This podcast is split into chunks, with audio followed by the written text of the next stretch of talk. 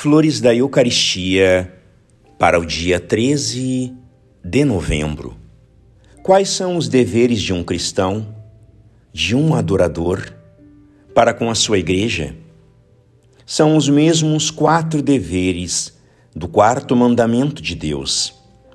E assim como a paternidade espiritual tem ascendência sobre a paternidade humana, assim também os deveres para com a Igreja têm primazia de honra e de fidelidade.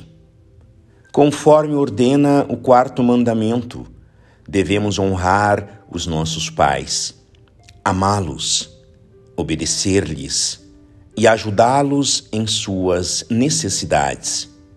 Tais são as obrigações dos cristãos para com o Papa, os bispos e os sacerdotes de acordo com a ordem da dignidade e missão que lhes cabe na Igreja.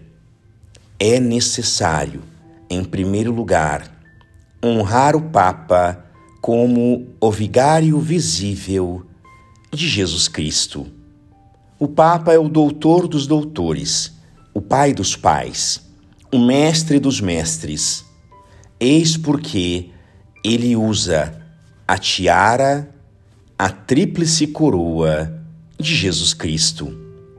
Ao sumo pontífice, portanto, honra soberana e supremo respeito, pois é Jesus Cristo na divinidade de sua missão sobre a terra.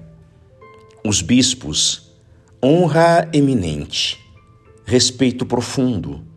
Ele é a mão, o coração a palavra do Papa e de Jesus Cristo. É um príncipe da Igreja, sobre os degraus do trono pontifício, e que partilha da realeza espiritual do Santo Padre. Aos pastores, aos sacerdotes, religiosa reverência. Honras angélicas, porquanto não são apenas homens, são os anjos do Novo Testamento, os embaixadores celestes, os ministros de Deus. Graças e louvores sejam dadas a todo momento ao Santíssimo e Diviníssimo Sacramento.